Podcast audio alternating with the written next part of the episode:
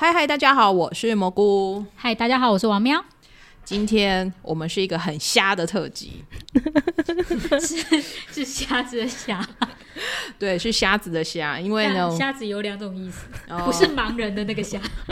虽然我也不知道为什么这位朋友要把自己取名叫做瞎。好了，那我们今天欢迎我们的小虾。嗨，大家好，我是小虾。哎，你明明 为什么自己就变小虾了？叫我虾或小虾都可以。请虾过来呢，是因为呢，他是我身边呢，算是呃，充分的了解 idol K-pop 幕后花絮秘辛的一个从业人员，是刚好有就是跟到这个 K-pop 最近。最最火热的这十年，因为大家如果都知道，K-pop 其实有分好几代团呐。嗯，那像一代团大概就是像那个 H.O.T，嗯，然后水晶男孩、神话这样子。嗯，那二代团其实就是我们知道的 Super Junior、Two P.M 这个世代的。对对对。然后三四代团其实我也很不熟了。好，然后虾呢，他刚好他的工作的经验跟那个体验呢，就是在 K-pop 最黄金的二代团的十年。是。那我们要不要请虾来自我介绍一下他自己工作的一个经历，能讲的你就讲。然后那个品牌，如果是工作的公司不方便透露，你就自己嗯带过。好，呃，我自己本身是算是新闻系本科系毕业，然后呃之后就是有大四的时候就到台湾的一个专门在报道 J-pop 跟 K-pop 的节目。去当攻读生，那其实那时候这个节目也没几个，所以大家自己掐指一算，就大概知道是哪一个。主 主持人有很多很多个，有很多人，这个不能讲吗？其实是可以啦，因为其实节叉 TV 台的嘛，因为因为其实节目都收了，所以好像也是可以讲。就是那个时候，可能有一些观众也有看过，叫做《日韩音乐风》。我看过，跟后来的《我爱偶像》，就是我也知道。那个时候就主要是在这边做节目制作，然后大概做了四年之后，就呃转向是做娱乐线的记者，跑线的记者。然后后来又有到呃，就是线上串流平台当行销公关，差不多是。相关的经历是这样子，这样的经历呢，其实他非常了解，算是这些韩国的这些歌手，或者是在公关时期这些演员经纪公司对的各种难搞，我们经历过一些事情，这样 这部分我们当然就是最好奇，所以这就是为什么我们今天把他抓来录的原因。对，既然是密辛嘛，那你要跟我们讲一些特别的。好啊，没问题。嗯，能讲我就我就讲。我们刚刚在跟虾在肖伟前面聊了一下之后，发现啊，果然是迷妹体质力量大。因为虾也是呃，他虽然他自己说他算是资深五五迷五月天的粉丝。对。然后呢，在追五月天的过程当中，认识了一群就是志同道合的迷妹们。对，很疯的迷妹。然后是大家就这样一起转向了。韩团吗？呃，就是自然而然就会有几个会比较好，就一直联络到现在。然后我那时候就是有一个蛮好的五月天的粉丝朋友，然后他那时候刚好就是也跟我一起转向来 K-pop 这边，我们被视为就是整个群体里面叛徒。然后因为他那个时候刚好呃，我们有一个共同的朋友，本身就是在呃日韩音乐风当制作人。那因为刚好那个时候呃，差不多是十年前。就是 K-pop 二代团崛起的时候，那那个时候台湾呃有在接触 K-pop 的人不多，所以他就呃来问说，哎，那有没有对这个有兴趣的，想要来做我们节目的制作？那我就被介绍进去了，这样子。那一开始其实是做。打杂的事情比较多啦，比如说帮大家订便当啊 之类的这种事情，基础的事情对基础的事情在做。那那时候就开始逐渐也接触一些呃，包含 K-pop 艺人访问，可能要帮忙写访纲啊，或是专题报道之类的。对，虾刚刚有提了一个数据哈，我跟王喵其实都吓到。那我 因为本人其实有历经过那个年代啦，所以我大概也知道，就是二零一二年的时候嘛，五十二周，一年五十二周，每一周都几乎有韩团来，几乎有至少一团以上。我那时候自己个人就是经历过一整年，我有去跑的活动跟专访，那里面日星、韩星都有，可是日星大概只占。不到三分之一，大部分都是韩团。那时候一年五十二周，我就访了五十八组。这样子，你有周休二日吗？因为都是六日来啊。没有，而且那时候薪水很低，所以那时候我大概一年只有回家三次。你果然是用爱发电。对，那时候我朋友都说这工作你怎么做得下去？真的是用爱发电，真的。虾其实自己第一个韩团的本命，好像跟王庙有稍微是同一团。对，对，我们是 Super Junior，是 ELF 吗？你好，你好。Super Junior 的时候，虾其实就是从 Sorry Sorry 开始的。对，可是他喜欢 Super Junior 的这一段，我刚刚听了，我有点愣了一下。我喜欢的点很奇怪，因为我那时候真的跟我不一样，因为我那时候是就是。同同学，大学同学传那个全民大闷锅模仿节目 还在吗？Super Junior 这个节目是不是收了？应也没有了，全都是十几年前的节目了。对，然后我那时候看那影片，我就觉得很好笑，我就想去看原版的。结果看原版就发现明明很帅啊，怎么可以模仿成那个样子？然后就用就是几天的时间就把他们人记起来，这样子。我几天？你不是一个晚上吗？是一个晚上，没有错吗？我 Super Junior 那十那时候是十三个人吗？十十三个，十三个人人名，我大概半年才记起来吧。那时候我还不懂韩文啊，所以那时候为了参加演唱会，然后那个应援的时候。歌曲中间不是要从第一个念到对，很很累耶。两位要表演一下怎么念？我已经没办法，我办不到。现在剩八个人还九个人，我也办不到了。我已经搞不清他们剩几个人，你知道吗？那他们自己本人也都搞不清楚，没关系。所以那时候是从 Super Junior 开始嘛，然后你后来又喜欢了谁？然后喜欢的原因可以让了解一下嘛？因为其实刚听虾讲的时候，其实我觉得还蛮有趣的。每一段姻缘都有它的原因。我就是这这十年真的也也喜欢过一些团，然后那时候一开始是喜欢是最红的嘛，就是 Super Junior，然后就后来我也是不知道哪根筋不对劲，我就去追那种只有在日本发展的不红的韩团。很多这种，很多，比如说大家可能比较知道，可能是超新星，对对对，那一种，对，然后对，还有几个，我现在我一时也想不起来。然后我那个时候喜欢的那个团是叫做大国男儿，我想应该没有人知道。天哪，大家知道吗？我不知道。我还去韩国参加，我还去日本参加握手会跟演唱会。哇！然后回来大家都说你你你去看谁？我说呃 B One A Four，因为我也有去看 B One A Four 这样子。这样很划算，去一趟 可以看好多。对，但是那时候就是喜欢那个完全，因为我觉得是就是。先等一下，我觉得 我们等一下会提到这些男团名字，好像有时代眼泪的感觉，怎么办？如果能知道的朋友，请在下面到时候在贴文下面留言，可以跟我相认一下，拜托。哎，B R B One A Four 的歌还蛮好听的，好听。好，然后 B One A Four 之后呢？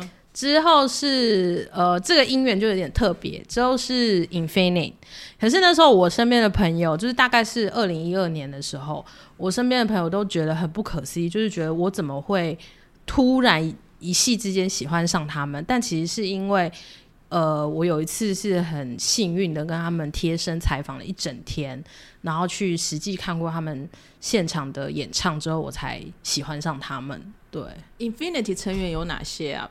就是比如说我会唱歌金圣圭啊，然后只要只需要靠脸工作的 L 啊，这样讲对吗？L 是那个那个 是金明珠，金明珠。我觉得我觉得你们两个人发言都很有问题，一个会说“哎，有谁啊？”然后另外一个人说“只靠脸吃饭”，我想说怎么回事啊？各位，不要这样，我对他其实是称赞，因为我至今都觉得他是 K-pop 第一神颜，其他人不容挑战。要站的可以到贴文留言，谢谢。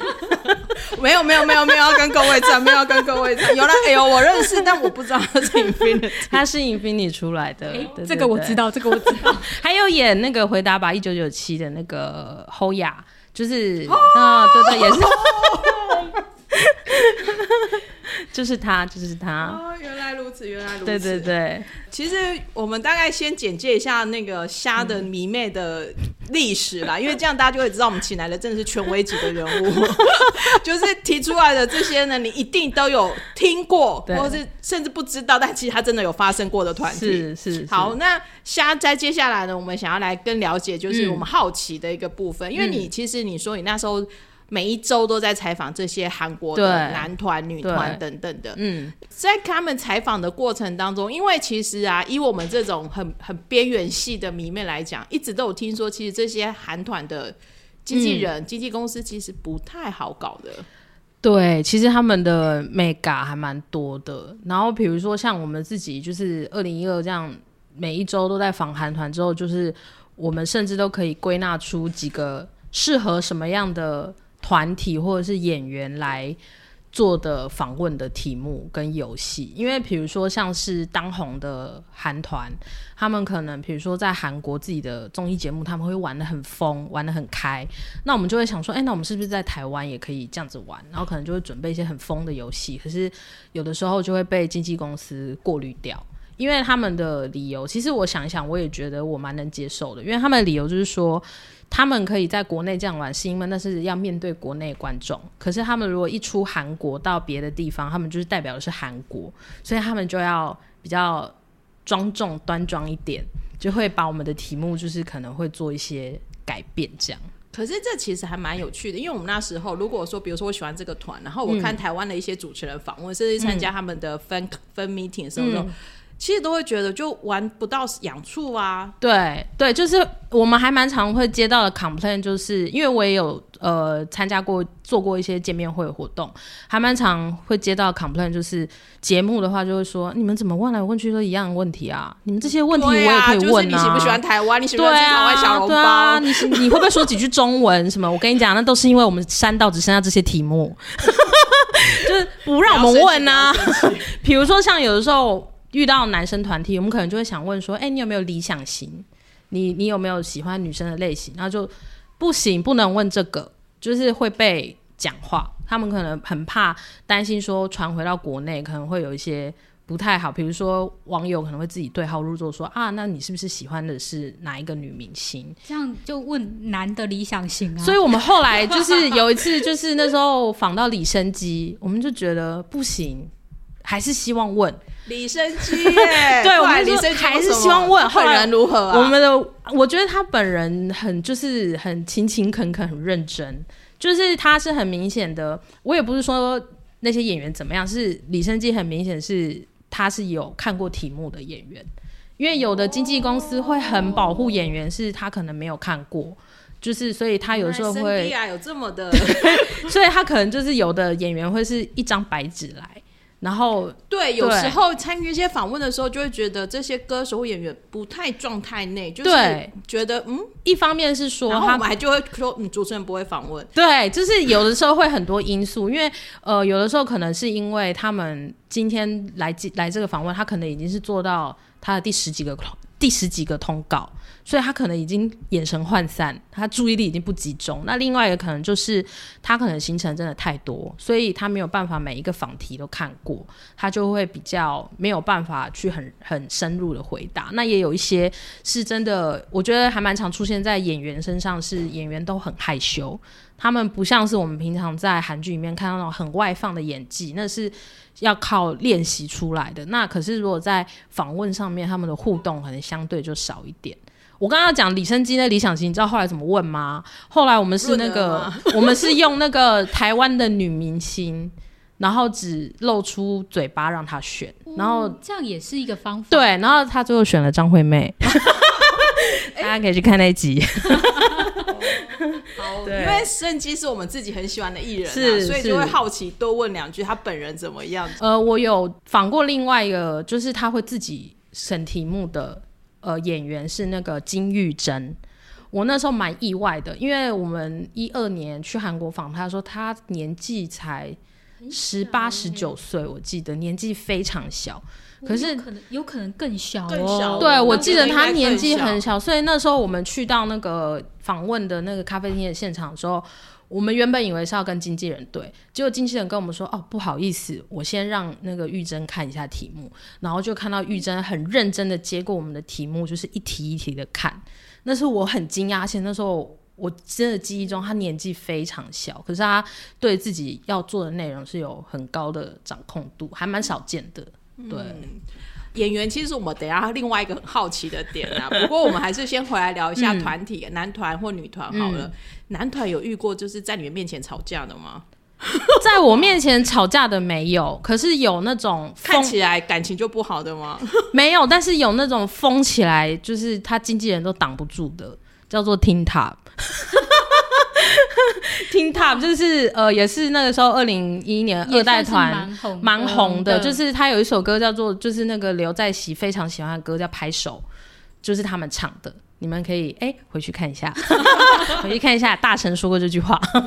对，然后那时候我蛮印象蛮深刻，就是那时候是来台湾，也是在演唱会后台受访，然后有让他们玩一个小小的游戏，然后玩到后来就是整个超出常常轨啊，就是玩的根本不是我们原来的游戏，但他们自己就可以玩的很开心，是是有这种的。但这样子就效果就很好，就其实是你们想要的那一种。对对，就会就会蛮蛮让我们惊惊喜的，因为本来想说，因为他们那时候都是在很多韩团来台湾都是在世界巡回中，所以他有可能前一天还在泰国，他今天就在台湾，所以其实状况都不是很好。所以有的时候这种访问，我们都是觉得有访到就已经很阿弥陀佛了，这样子，没有想到可以遇到状态这么好的，对。我一直在想说，哎，其实这些韩团他们当初在国内开始可以到国外跑行程，台湾是不是都是他们的第一个选择啊？基本上是因为我觉得第一个是台湾的，我觉得呃粉丝的文化其实本身就蛮成熟，然后对 K-pop 对韩流的呃一些相关的应援文化等等也都接纳的非常好，就是台湾人是。很要怎么讲，就是非常能适应，不管是台湾自己、对日本、韩国，不一样，细细的分，没错。而且我觉得，尤其是前面有 J-pop，大家有经历过 J-pop，所以对 K-pop 的这套应援跟粉丝文化其实是接受的很快。所以再加上台湾的真的经济水平也比较高，所以。我觉得经济水平比较高，意思 就是一张票几千块都出得了手，就对。真真的是这样子没有错啦。但是那时候我记得日团来，比方说阿拉西来或什么，他们那时候开小巨蛋，那个价格还好。但是 Super Junior 来以后，那个真的就往上直线飙翻倍涨吧？是，对。呃，我觉得有的时候，嗯，有很多原因啦。有的时候，但我觉得里面比较大的成分是，有的时候经纪公司本身收的那个秀费。就是你们可以把想象成是演出费，有的时候就是会随着他们的知名度变高，对，然后再加上就是呃，这中间还有一个原因，是因为呃亚洲部分包含台湾，其实有非常非常多的演唱会中介，所以中介在中间就会又再抽一手，所以就会变成这些最后都转嫁到消费者身上，对，对我有听说过，就是那一种。呃，经纪公司包给韩国中介，韩国中介要包给台湾的中介，台湾中介再包给台湾的中介第二家，没错，最后才有第三家来，最后活动商承包。嗯然后呢，最后消费者是要付前面这边多人的费用。然后我自己也曾经做过做过一个一个见面会，是也是很痛苦的，就是我帮他们办记者会，然后那个时候很痛苦的就是。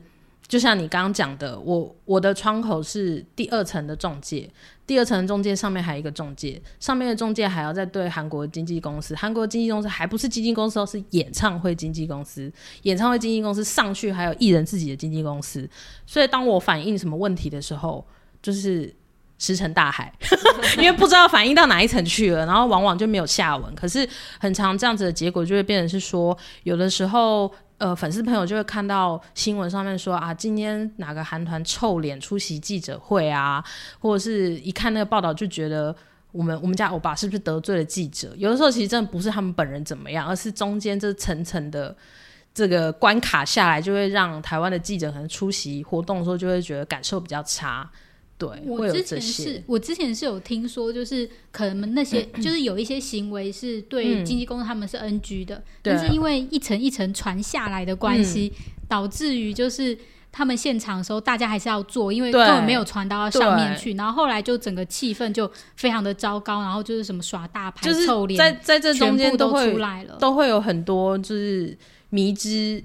迷迷之回应，就是到现在都已经不可考了，但是会造成当时那样的状况跟很多的误会。因为我们自己也算是喜欢办活动，不是？就是就是觉得办活动是一件还不错的事情。但所以其实这种文化其实是还蛮扭曲的。是，其实我也知道有很多很不错的台湾的活动公司，他其实是想要直接跳，呃，不是说不是说跳过这些中介，而是他希望想要。更直接的跟经纪公司合作，然后提供更好的服务。可是好像韩国经纪公司也是很不喜欢这样的一个直接的部分，好像是因为他们。也会担心台湾骗了他，是不是？呃，我觉得应该是这样讲。他们因为韩团会来台湾，大部分都是透过见面会跟演唱会，所以见面会跟演唱会在韩国经纪公司他们在规划的时候，可能就是规划一整个系列行程，比如说亚洲巡演或者世界巡演。那其实呃，在做演唱会这样子的方式。其实国外也是这样，欧美也是这样，就是他会把这个地区的秀打包成一包，然后给某一个中介公司或是演唱会地区的意思，比如说像东南亚可能对。好几个国家，对他台湾可能比如说就是跟 maybe 跟香港或者是什么，没错没错，对对对对，所以有的时候像呃如果有参加过欧美的。比如说一些艺人的演唱会，你就会知道说，台湾这个地方，我是说欧美的情况，台湾这个地方其实很多时候是这些艺人他有日本有买到他的秀，就会想说那顺便来台湾开。那如果日本的取消了，台湾就不会有，就是会有像这样子的状况。那所以其实我觉得韩方他们是想要比较这样的模式，就是用一包卖出去，他可以获得最大的回收，因为一次就卖出去一个区域的秀，可是中间就会变成那个啊。工程啊，层层转包啊，最后就是中间啊，会有这些状况发生。但这样想一想，欧美其实来卖票的时候，其实价格也都还蛮高的，是，只是大家会觉得说，哦，因为欧美嘛，所以高一点，对，飞机 要坐很久，但但其实背后是相同的状况，对对对。这点真的还蛮奇怪的，嗯，不知道有没有机会扭转这样的一个状况。嗯，我觉得首先是本身的台湾本身自己的演唱会文化要再更 level up 一点，因为我自己呃也接触过很多演唱会的台湾的主办方，其实说真的，很多也都是临时为了这个活动才组起来的团队，他们可能是刚好买到这个秀，对他们反而比较没有长期经营的概念。对，所以我会觉得这个蛮可惜，因为其实做不管是做韩方的演唱会，或是就是做台湾，还是要口碑要对，还是要有很多 know how 是可以传承继续做下来。但是觉得目前在台湾蛮可惜的。其实虾有做过，就是那个线上串流平台的韩国呃行行销公关嘛，对对。所谓线上串流就是 OTT 啦，然后所谓的 OTT 其实买了很多韩剧，所以其实你也会负责张罗，像我们刚提到这些韩国演员在当地的访问。或者是说邀请他们来台湾，嗯嗯，那我只是好奇说，演员、歌手哪一个比较难搞啊？我觉得各有各难搞的地方，但是因为我自己的经验是接触韩团比较多，所以我有比较多的招式去破解他们。但是演员就真的比较难，因为第一个演员本身的个性你没有办法掌握。对，然后所以有的时候，对，蛮多演员其实我们上分泌体的时候，我跟王喵都，嗯，这个人不是不是分泌体体质。对对对，我觉得演员真的很吃他自己本身的个性，因为大家会对他在韩剧里面的那些表现有期待，可是他本人不是那样子的人。然后我们自己在访问的过程中也会也会就是感受感感受到，就是大概有一半的演员都是属于据点王，就是可能问他说：“哎，你来台湾心情怎么样？”说：“嗯，不错。” 然后没有有真的有这种 哎，就是两句就结束。对他有回答，但就两句，就是还蛮多这种的。有我跟我妈有一次去看那个江东源，对江东源，但他他不是他不是分泌，他就是算是电影前的问候会，嗯嗯嗯，然后超级巨电王。哦，真的，哦，但是因为本人很帅就可以，对，就原谅他。而且我们我们是去看电影的，不是花三千多块、四千多块进去分泌厅的，所以就可以大概知道为什么他一直没有开分泌厅。对，因为有时候我觉得，因为韩流现在很盛行，所以有时候演员们出来开分泌厅，只是因为经纪公司要求，或是想要赚钱，所以他其实。也只是来着上班，对，有的时候去出差去采访他们，那见面会都会想跟他说辛苦了，啊，辛苦了，挤这么多话出来是不容易。就是等于他有的甚至演员，他等于是等于他在演另外一个角色。对，没错，就等于他拿到一套剧本叫做见面会，这样。就是我觉得有的演员就是他有他自己关于他这个演员身份的一个脚本，然后他就会做的非常好。但有的就是很明显就是还不知道要怎么应对人设，人设。对对对，有的人设就比较完善这样。不过，因为我觉得歌手毕竟是长期要在嗯大家面前表演的，所以其实歌手看起来他们对于这种访问啊，或者是比较有综艺梗的部分，其实是比较好沟通的。对，那演员其实就真的就是你讲的，就很吃很吃体质。没错，除了刚刚 Infinity，你有提到说，因为你是采访过他们之后就入坑的，那演员有没有类似的？演员哦，哇，我真的比较少遇到演员，有的话应该就是宝剑吧。哦，宝剑本人就真的是，你采访过宝剑啊？我有有有采访过宝剑，就真的是始终如一。对，就是谢谢谢谢。对对，就是就是他很有礼貌，但是又不会让你觉得很很疏远。然后再来就是真的刚刚提到的李生基，你看我一直提到他，就知道你知道他有多。多那个，就是他不是那种，啊，我不知道这能不能讲，但有的演员就是他可能讲吧，可能真的比较认生，所以他一到坐到镜头前面，他就会呆住，这样，对，然后就没有任何反应，然后就是在等主持人，等我们喊那个开始，你等一下再告诉我那个人是谁，我们关麦之后再跟我们讲。生生生机就是真的比较。态度甚至会不会访问到就自己喜欢当主持人？因为我觉得他真的就是一个全面性的，就是他本人就是一个全面性的艺人，没错没错。所以我觉得他对于采访这件事情，他也自己感觉出来，他对就是综艺就比较比较得心应手这样子。嗯，哎，那你有采访过刘在熙吗？刘在熙没有哎，哦，但是这可以讲吗？好，这不要讲。你可以讲，把它剪掉。没有，就是刘在熙。我们我这是我第一次去韩国，就是做海外采访。我们有那时候规划了一个八天的 tour，然后就是要去呃亲自到韩国当地去访一系列的韩团等等。那这些这些这些名单都是那时候我们自己节目去接洽，透过唱片公司，通过翻译等等。那那个时候我们的翻译就在帮我们努力。想要争取让我们做亚洲第一个访问到 Running Man 的节目，然后那时候就是听说我们的翻译还就是晚上去跟哈哈还有金钟国的经纪人喝酒，然后喝到最后是说有有跟 Running Man 那边联络过，说我们星期一可以去现场 stand by 拍摄这样子，但是很可惜后来没有成功。对，但是这我印象很深刻，因为那时候我就是看到我们翻译跟着我们跑了一天行程，回到饭店之后他又要出门，我说啊你要去哪里？他说。我要去跟金中国的经纪人喝酒，他说我要帮你们敲 Running Man，但很可惜最后没有办法。对对对对，其实他们都还是会蛮保护的啦，我觉得。对，因为我已经这应该是我听到不知道第几个，就是其实韩国到韩国已经人都在现场，但是最后还是被拒绝。呃，我可以再提供数据，就是我呃第一次被拒绝的数据，八天嘛，然后八天我们其实预计就是一天至少可以访到两个团吧。都人都在韩国了，那应该至少起码可以访到十六个团吧。然后因为可是很多的经纪公司它的行程上面的原因，所以他没有办法提前跟你确定。所以我记得那一次我光在台湾写访纲，我就写了四十几份，快五十几份，最后真的有访到大概二十几份。然后那时候还有一次是，就是我的同事们去韩国访啊，我在台湾，然后他们就会在韩国一直跟我说，哎，我们有机会可能访到谁谁谁哦，你赶快写一下，好，哎，还有可能访到谁谁谁，你写一下，好，然后算一算，那时候我大概写了七十几份访纲，但最后大概只也是只访到二十几个。就是会有这样子的职业伤害出现，你知道那个职业伤害就是天哪，就是已经出题目出到不知道问什么了。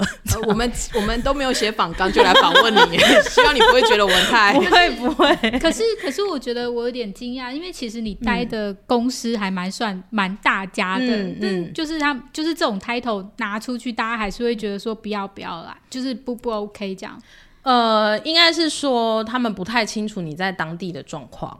对，所以尤其是那时候日韩音乐风，呃，其实那时候我们刚好是遇到整个制作 team 的换掉，换成我们这一批新的。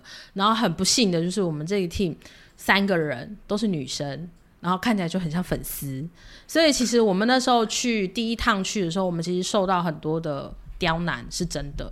比如说，他们就会很要求，有的经纪公司就会很要求说，我要看你的证件，你的工作证。然后有时候有一次我们去呃演唱会采访，就是拍现场，那因为拍了几首歌，我们就要离开去赶下一个访问，结果就被场外保镖刁难，因为他以为我们是粉丝，然后觉得我们可能是想要偷偷去哪里。所以不让我们离开那个场地，好，后来是我们的翻译出来解救我们，这样子就是有发生过这样的事情。但是我觉得就是我们那时候算是蛮努力不懈的啦，就有一直去跟韩国经纪公司一直这样子联系，一直一直去访，那到最后反而有的时候是他们会来跟我们说，哎，我们家谁谁谁要发片了，我可不可以排一个你们的访问？你们什么时候要过来，或是我拍给你这样子？这样就还蛮有成就感。是是，到最后其实会变成说，他们自己甚至都还会很期待来上我们节目。现在讲的都是男团比较多，有比较印象让你深刻的女团吗？印象深刻的女团，哎，各位虾有访问过 Wonderful Wonder Girl，对我是不是很有见过 Wonder Girl？对啊，这真的很好像真的很古早，人家都当妈了两个。我觉得女团。女团都还算不错，就是像 Miss A 见过非常非常多次。我们有一次还帮 Miss A 办台湾的舞蹈大赛，他们真的很亲民哎，我真的不太不知道怎么，就是会觉得说你们都已经是拿过那么多第一名的女团，可是在台湾他们就是很自然的，就是完全不会怕生，或者是完全。你不会觉得跟他有语言隔阂，当然里面是有中国人啊。我是想说，我是想说，哎，因为有中国人，但是就是就是会聊的聊的很 OK。然后我自己印象蛮深刻的是卡拉，卡拉是真的让我那次访到是真的有，突然脑中就想起他那一首，就是真的有见到女神的感觉，就是四个人都让我觉得非常的，就是又漂亮，然后又态度又好，然后又。呃，非常的亲切，所以卡拉也是我我印象蛮深刻。然后还有一个团是 After School，哇，他们是长腿妹，长腿，然后都长很漂亮，但是很会聊天，很吵，就是会你一句我一句，然后就主持人插不上话这样子，也是也是我印象蛮深刻的。我记得我比较可以真的拿出来讲的，就是那个 Beast，嗯嗯，在台湾开一百日，是是是，对对对我在现场哦，那时候还有，对对对，没错没错。然后我就去，然后我每次想到时候想说，天哪，我也是见证了一个时代的过去啊。其实夏这边呢，我们也好奇的问了他，因为他其实算是之前这样子长期在跟韩国的这些娱乐经纪公司合作，是那他现在的副作用，他也是有严重的职业伤害跟副作用。现在副作用就是我韩剧看的很少，韩团也追的很少，所以四代团之后我都。不太不是很熟悉这样子，这跟我们上一节小娜是一样的。对，没错，就是尤其那时候也是做过那个串流平台的公关，现在韩剧真的很少把它看完，因为我以前最痛苦的就是你知道晚上，比如说礼拜二、礼拜三晚上十点它一播，我第二天早上到公司十点第一件事就是把整部剧用二倍速看完。因为我要马上写稿，对，马上要剪片段、写稿，赶快送给媒体去用，对，然后所以就造成我有点职业伤害，就是现在看到都觉得头有点痛。那样韩剧，嗯，我觉得真的是有时候像我们认为是娱呃怎么讲，就是消遣自己的时间的东西，其实当对变得别人是工作的时候，是是真的还蛮痛苦的。然后我自己觉得韩团，因为真的我在那那边做了大概。这些经历将近十年，其实真的是看的团多到，就是后来真的是有一点点麻痹。就是不是说不是说他们让我就是幻想毁灭，而是真的跟实际跟他们这样子兵荒马乱的一起工作过啊，马不停蹄的跟着跟过他们这样的行程，或是我自己每一周就要接待一组韩团的这种经历，到最后是真的会觉得。好累哦，所以就是会反而就是到最后真的会比较会会看到他们在舞台上的演出，会没办法脱离自己是工作者的这个身份。对，其实就像叫你每天吃鲍鱼啊、干贝啊，对，总有一天会吃腻。对，所以还是要换一下口味。对对对，没错没错。今天大概就是我们有一点，就是跟虾稍微聊聊他以前的工作经验，因为虾吉现在就真的，他现在工作跟韩团完全没有完全没有关系。我脱坑了，祝大家也早日脱坑。干嘛这样？大家以后都可能去，就是去哈流欧美团或干嘛什么的了。其实我们最后其实可以稍微快速聊一下，因为我其实之前就在开玩笑说，哇，韩流这一波这样子一波一波又上来，然后也不知道它还会再兴盛多久。现在要不要在最后帮我们，也不能叫预测啦，就是你好玩，我们就是说大家觉得韩流还会持续多久？我自己觉得，我的我的观察啦，就是呃，如果从一九九零年代开始是 J-Pop 日本音乐在台湾兴起，然后一直到二零一零年，就是台湾 K-Pop 真的席卷全台到全亚洲。我觉得这应该就是二十年、二十年一个 一一个浪潮，所以我自己是觉得现在 K-pop 确实是到了一个巅峰，尤其是我们录的今天，BTS 拿到全美音乐奖年度艺人，然后三提名都是三个中奖，所以我就觉得还蛮还蛮没有想到说当年自己是一个。还觉得说，哎，这是一个很小众的市场，到最后现在，哇，全世界都在风靡。我自己是觉得还蛮有机会再看到韩流的下一个十年，现在可能就是正在开始的时候。对，嗯嗯，可是也就倒数十年啊，不是？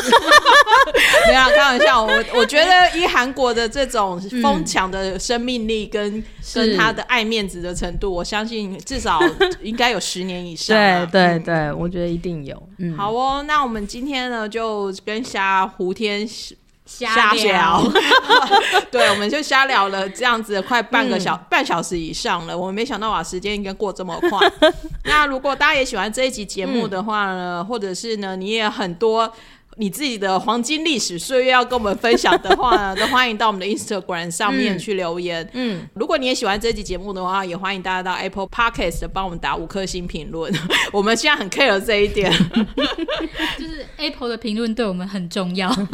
对，那因为虾本人没有在经营任何的粉丝团，所以没关系，大家就到我们的 IG 上面留言，我会逼虾过来看。好，我会下去刷存在感，希望大家不要虚我。好，或者是你有迷过。我们不知道的韩国二代团都欢迎跟我们分享。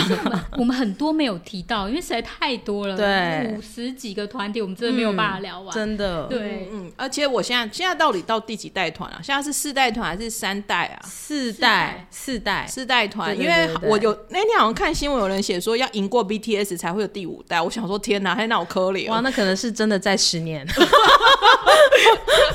好哦，那我们就谢谢夏今天过来陪我们聊天，然后也恭喜 BTS，一定要在最后聊一下。如果你喜欢 BTS，欢迎听我们的上一集。没错，没错。好哦，那今天就是我们的节目喽，谢谢大家，拜拜，拜拜。